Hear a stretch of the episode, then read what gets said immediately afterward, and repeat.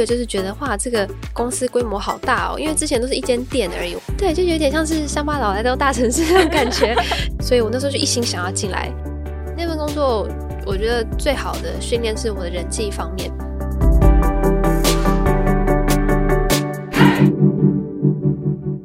我是什么东西？自立好我，成就好我。我是善慈。本节目由 CCSA 中华育幼机构儿童关怀协会企划录制，邀请你看见施加尔的成长路。上一回为你邀请到自立少女 CC 来和我们分享她学习独立自主、自食其力的过程。今天我们要继续听听 CC 怎么应付职场上的突发状况。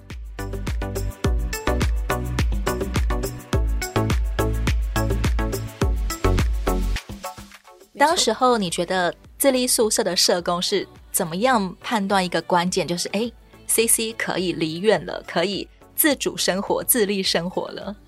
嗯，后续我自己自立生活之后，社工还是会。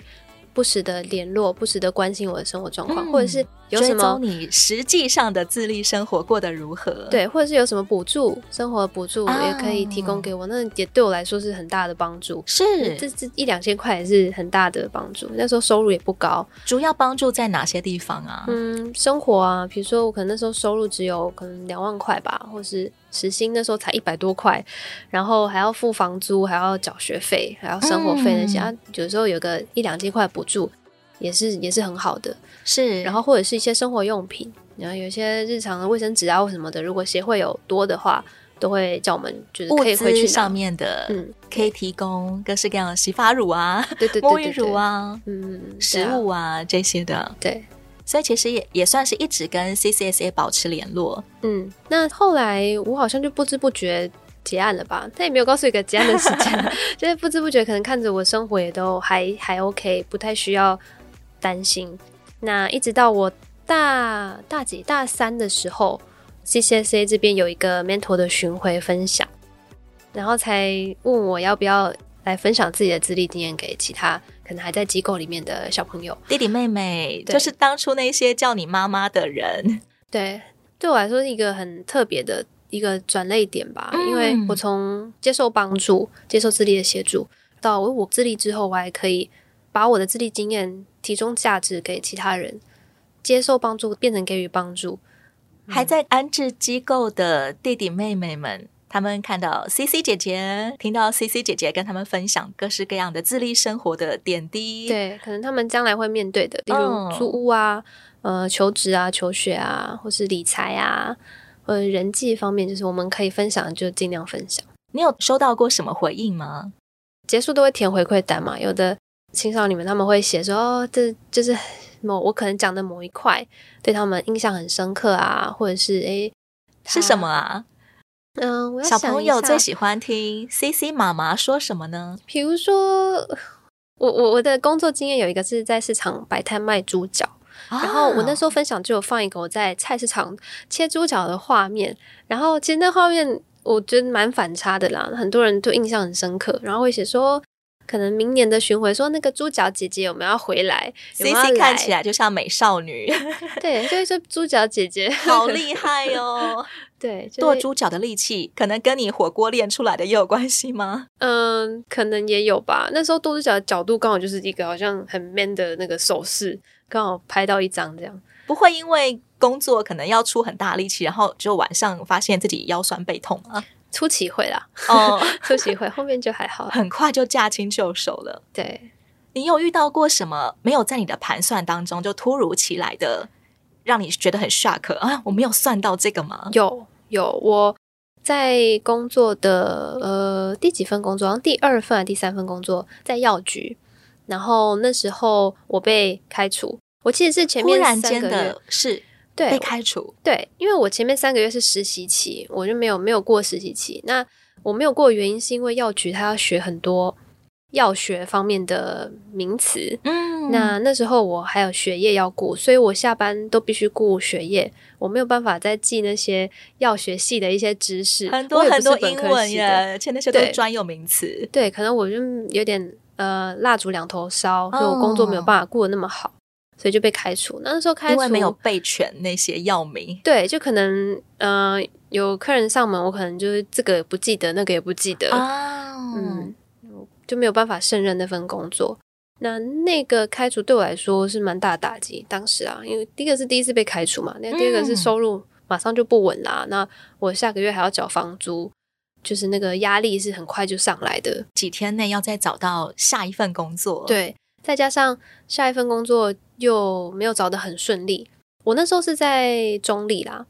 那我记得我被开除当天还是哭着回家，就是一路搭公车是一路哭着回家。哦，对，然后后来找几份工作也都不顺，就压力很大，觉得房租好像要缴不出来了。嗯，后来我是把求职范围扩大到台北，就是他的我在网络上好像是一零四吧，我就设定说求职范围不是只有桃园。我扩大到台北，那就决定要通勤到台北了，通勤或是搬到台北都可以。我就觉得反正我就是要找到工作，是，然后就有收到工作的邀约，那是一份业务工作啊。那我我也为了这份工作搬到台北，那也加上说我的学业也不会被区域限制，所以我也没有太大顾虑，就搬来台北做业务。嗯，跟之前做药局或者是剁猪脚啊、嗯、火锅店啊，完全都不一样的性质，哎，完全不一样。然后我那个业务还是陌生开发，我们一天要拜访八十到一百个人。刚去的时候，你感觉自己有预备到吗？你？我刚去的时候，第一个就是觉得哇，这个公司规模好大哦，因为之前都是一间店而已，我没有真的进到所谓公司行号，嗯、所以我去面试的时候，对，就有点像是乡巴佬来到大城市那种感觉，就是哇，大公司、大企业，大企业，我一定要来这边工作，我觉得好像很厉害。所以我那时候就一心想要进来，进来之后，哎，发现是哦，外勤工作，就是要出去跑。到处跑。对，那我觉得没关系啊，那就都就学学看啊，反正我人都搬来台北了，我那时候觉得是蛮大胆的，嗯、就是直接就搬来台北。我们我们那个工作是要跟陌生人交谈嘛，我们是做那个按摩器材，然后要推广我们的产品。嗯、那每天就是扫街式的拜访，可能店家啊、公司行号啊、呃公家单位啊、路人路车，我们都会拜访。只要位于一楼的，眼睛看得见的，就去搭讪他。对，大楼我们也会上去穿。啊、对，那我们有一个话术，就是大概三五分钟就可以就可以成交，或是没成交就下一个。嗯，对，所以那份工作我觉得最好的训练是我的人际方面，因为我我没有国中、高中的生活，也没有所谓大学生活，基本上都是工作，所以我跟人相处可能比一般人还要少。我觉得至少比较少同年龄的人，嗯、所以我觉得在当时的我，就人际方面有一些小小的障碍，可能我不太能够很自在的跟同年龄的人相处，我反而跟长辈比较相处的来。我觉得可能是因为都是跟我爸从小跟爸爸一起，对，或者是工作上都是可能年纪比较大的人，那跟同龄人相处，我反而会有点尴尬或不自在。但是业务这份工作就改善这点很多，嗯、因为你面对的人各式各样，有的。嗯，有的很友善，也有的把你赶出去的，对，各种都有。那所以那对我心理方面就是很，我变得比较强韧，心脏变得很强大。对，就是再怎么被拒绝，你也可以笑笑的，觉得没关系的，就下一个。通常最恶劣的拒绝法会是什么？把你推出去 哦，用手推。对，他就是拒绝，他可能工作真的比较烦烦躁吧。嗯、那我们你就看他，反正我们也没有讲太多，但他可能就觉得。推销员来了很烦，对，他就站起来，然后说请你们出去，然后到门的时候还补推你一把，把你推出去。我说哦，他可能工作真的比较比较不顺今天。然后我们有时候开玩笑说，哦，他可能跟他老婆吵架了之类的，就是笑笑带过，然后下一个。但是也遇到很多很友善的啦，有的看我们挥汗淋漓，就是。大热天在外面这样做业务啊，大家都是辛苦工作人。对，他会递毛巾给我们啊，会会给我们水，甚至如果刚好他们在吃饭，我们有遇过就是邀请我们一起吃饭的。社会上的善良角落，对，所以还是很有很多很好的，那也就不太需要去在意一些比较可能比较不友善的对待。你会开始慢慢意识到自己有某些优势嘛？在做业务上，你的优势会是什么呢？可能老人家比较愿意听你说话吗？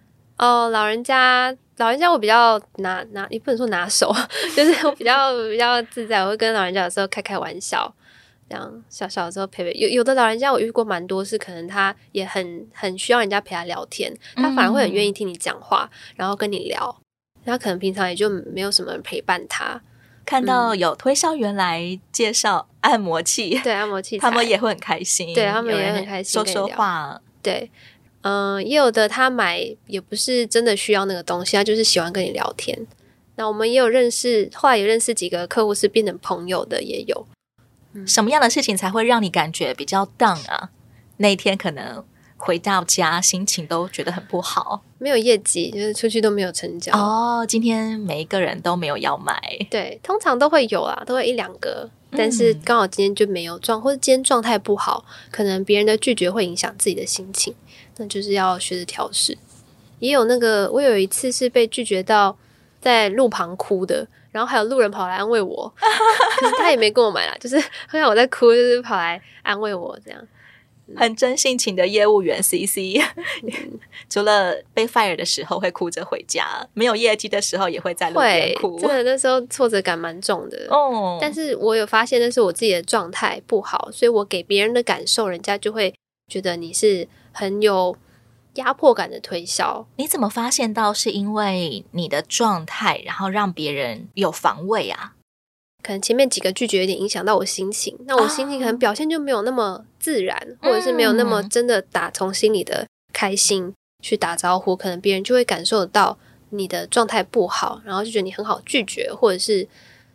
可能会有一点气短的氛围释放出来，或者是可能心里面已经预设，说不定这个人又要来拒绝我了。嗯，而且自信心会不够，这这我觉得很关键的。如果你是很有自信，然后状态很好的话，去跟人家打招呼，别人也比较能够接受。是耶，嗯，很像我们常常在说，就是路边的野狗会不会要来追我，想要咬我，跟我释放出来的。气味有关，那种气味也指的就是，哎，我有没有自信？我是不是正在很恐惧，他要咬我，然后他就真的来咬我了？对对对，那大家都其实都感觉出来，嗯，所以这份工作对我的人际关系帮助很大。在这份工作学到最大就是跟人相处，我可以比较自在，也比较知道要怎么跟各式各样的人相处。那你怎么样在挫折当中？刚刚真的就是已经连续五个人拒绝你了，然后你还要提醒自己。遇到第六个客户的时候，我还是要拿出跟第一份一样的自信呢。我觉得跟每一个拒绝相处也也的互动有关系，就是这个拒绝不一定拒绝就是不好，他可能拒绝是很和善的拒绝啊，或者是他甚至就像我刚刚说，可以他会给你水或是饮料，但他还是没有跟你买，但你们关系还是好的，那这个状态就不会被影响。他拒绝你，可是他他是好意的那种拒绝，你会自己把事情跟情绪分开来。他拒绝我不代表我不好，嗯、对，他拒绝我只是他没有这个需要。对对对，很多时候我们会被挫折打倒，是因为我们常常觉得他拒绝我要推销的事情，就等于是拒绝我这个人的人格。对对，嗯，会需要调试，要意识到这一点啦。嗯嗯，他拒绝只是他不要这东西，嗯、可是他并没有拒绝你这个人。是，这也是一个在自立里面很重要的一环诶。对，我的认知，我怎么看待这个世界对我的善意和恶意？嗯，我怎么与人相处？我怎么样？在经历了一些可能让我心情不好的事情，我还保有完整的我自己。对，不是让那些拒绝我的人事物，好像就把我一块一块的拿走了。对对对，嗯嗯，我觉得这自立的青少年们都蛮蛮需要这一块的，就是人家对你批评啊，或是不理解你，那是别人不理解你，可是不代表你就是不好啊。是这个这个很重要，不能太被人家影响。你在整个学习自立的过程当中，会不会常常有一些什么？在心里面对自己喊话呀，或者是提醒自己啊，你会有这种信念存在吗？会，我之前有有就是有看到一句话叫做 “hard choices easy life”，“easy choices hard life”，就是你选择困难的决定是可以让你成长的，嗯、大概是这个意思。所以我有时候遇到可能比较困难的或挫折，我会说、啊、那是让我成长的养分，或者说会这样跟自己讲。就是如果反而过得太轻松的话，那表示我都没有在进步。有时候简单的选择反而会使我们越过越困难。嗯、但如果我先做了一个困难的决定，嗯、反而有可能会让我接下来的路越走越简单。对对对。就是、所以你也在提醒自己哦，这个东西看起来很困难，但是它有可能会帮助我越走越简单。那我就挑起来吧，我就去吧。对，对对，我毫无经验没关系，我就去吧。对，有时候我会拿这个来做选择。嗯，那抉择哪一个比较好？这个比较有挑战性，比较有机会进步的话，我就选择这个。我会拿这句话来来来思考。慢慢会不会也有同才向你求助呢？嗯，有啊，有些同事他也要租房子，有的也是北漂来的啊。哦，我还有跟人家合租过，就是跟同事合租，也有大家在讨论说要怎么省房租，台北房租好贵啊。你的经验反而就比很多同才丰富了。对，我就说哦，真的也可以合租啊，然后怎么样去分房租这些。嗯、还有一个是空大，有一个同事他也想要补学历，他虽然不是国小毕业，他可能就是呃高中没念完这样，他也想要补学历，可是又不想影响工作。那他也好奇说我空大怎么念的，我也可以提供这样的资讯给他。你觉得你的自立来自于多少人的帮助呢？哇，这数不清啊！多少？我觉得，呃，我会自立，其实所有过去发生的任何事，或是任何人的相处，都是一点一滴的累积起来的。嗯，对，不是说单一的某某个事情。所以从我小时候啊，呃，没有妈妈，可能是很多人觉得是不好的，但是某方面来说，也让我们比较独立。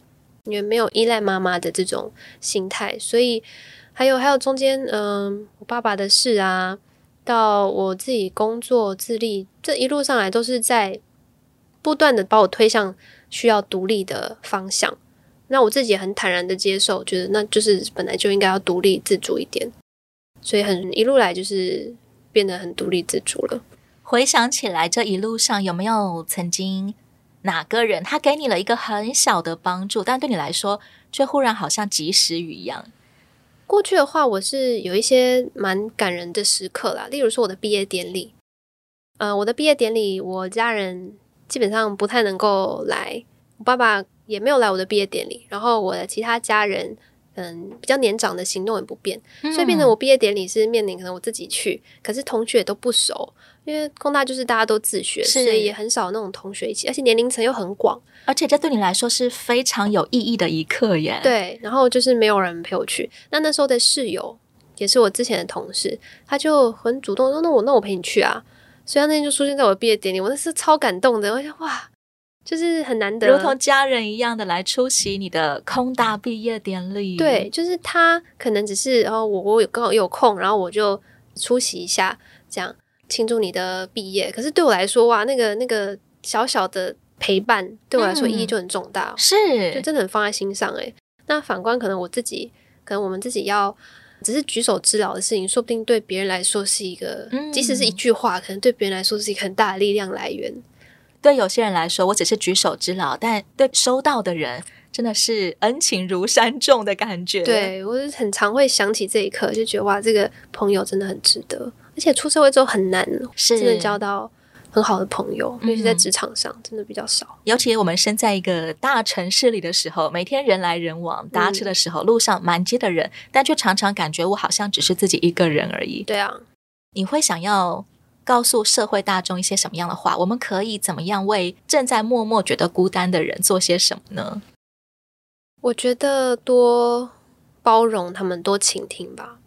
当你发现他可能是失家，或是他有一些工作上有一些挫折，或许你陪他聊聊，你可以问他，所以要不要嗯要聊聊啊，或者哦我们出去吃个饭之类的。我觉得对他来说都可能是一个很大的鼓励吧，因为主动聊天，陪他吃饭。因为比如说，像我在情绪低落的时候，即使是一句关心的话，我觉得都会让我很有温暖的感觉。嗯、所以我觉得我们也可以对，如果你观察，哎，身边有朋友啊失落，或者是也不一定是朋友，可能你知道的人都可以给他一点鼓励或是帮助。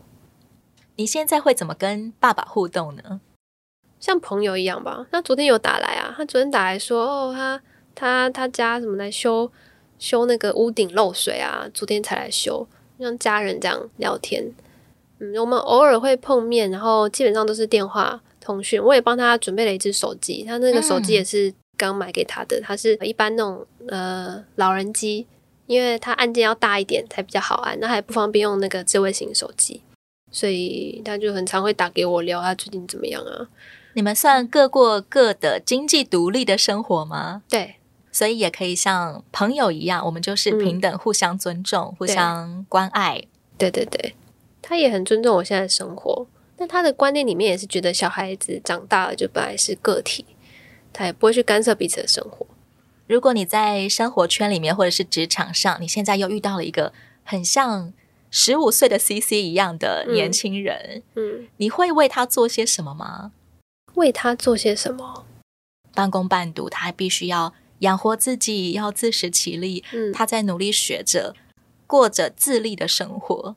我会跟他说，如果你有什么需要帮助的，或者有什么困惑，都可以随时跟我讲，或者随时跟我们 mentor 讲，不要把它藏在心里。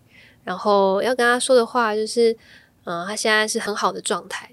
你现在会这么能够独立坚强，也是因为你过去的累积，就是过去发生什么事，那都是塑造现在的你。所以你现在过得很棒，就是继续努力，然后努力也不要担心说没有人会帮你。很多人都是可以帮你，只要你愿意开口。现在在 CC 你心目当中，你觉得家应该要是怎么样的？我觉得家就是你在这个家拥有的东西都能让你感到快乐，这就是家。不一定说家里要有什么成员，不一定要在哪里的家，不一定要布置成什么样子，不一定要有谁，就只要这些东西是能够让你快乐的，那你觉得温暖就是家。可能曾经即使是在旅行当中，只要是能够感受到。幸福感、快乐感、嗯、那样的旅程当中，也是一种家的感觉。对，对，或者像你现在过着自立成人的生活，嗯，即便家庭成员可能很少，嗯，但是每一天，当你晚上要上床睡觉之前，你可以感觉到今天这一天是充实的，对，是心里面是平静的，嗯，然后过完这一天还会对明天有期待的，嗯，这就是一个好的家了。对，节目最后，我想问 CC，你希望？这个社会，每一个个人，每一个成人，我们可以为青少年做些什么呢？我觉得每一个人多一些倾听跟包容，还有同理。同理施加尔，你或许不太了解他们的背景，但你愿意倾听他们说，然后愿意给予自己可以能力范围内的帮助，我觉得就很够了。其实这也不一定是局限在施加尔了。我觉得现在。社会上所有人都需要这一块，大家都是需要互相包容、互相理解、互相倾听。是因为任何人都可能在，可能他家庭是好的，可是他可能在某方面来说，他也是可能像失家一样会缺少某一块。没错，都需要被互相的理解。如果大家都能互相包容、互相理解、互相帮助的话，相信这个社会会越来越好。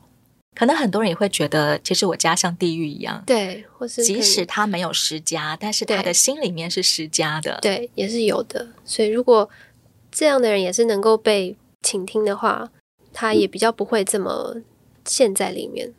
如果现在正在听 Podcast 的朋友，你也想为失家少年卷起袖子、伸出手臂。邀请你可以上到 CCSA 中华育幼机构儿童关怀协会的网站，上面有我们各种捐款、捐物资的方式，也欢迎来电跟我们讨论，找到一起为失家少年贡献心力的方式。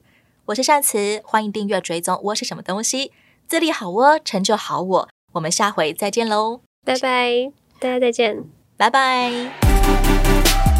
Thank you.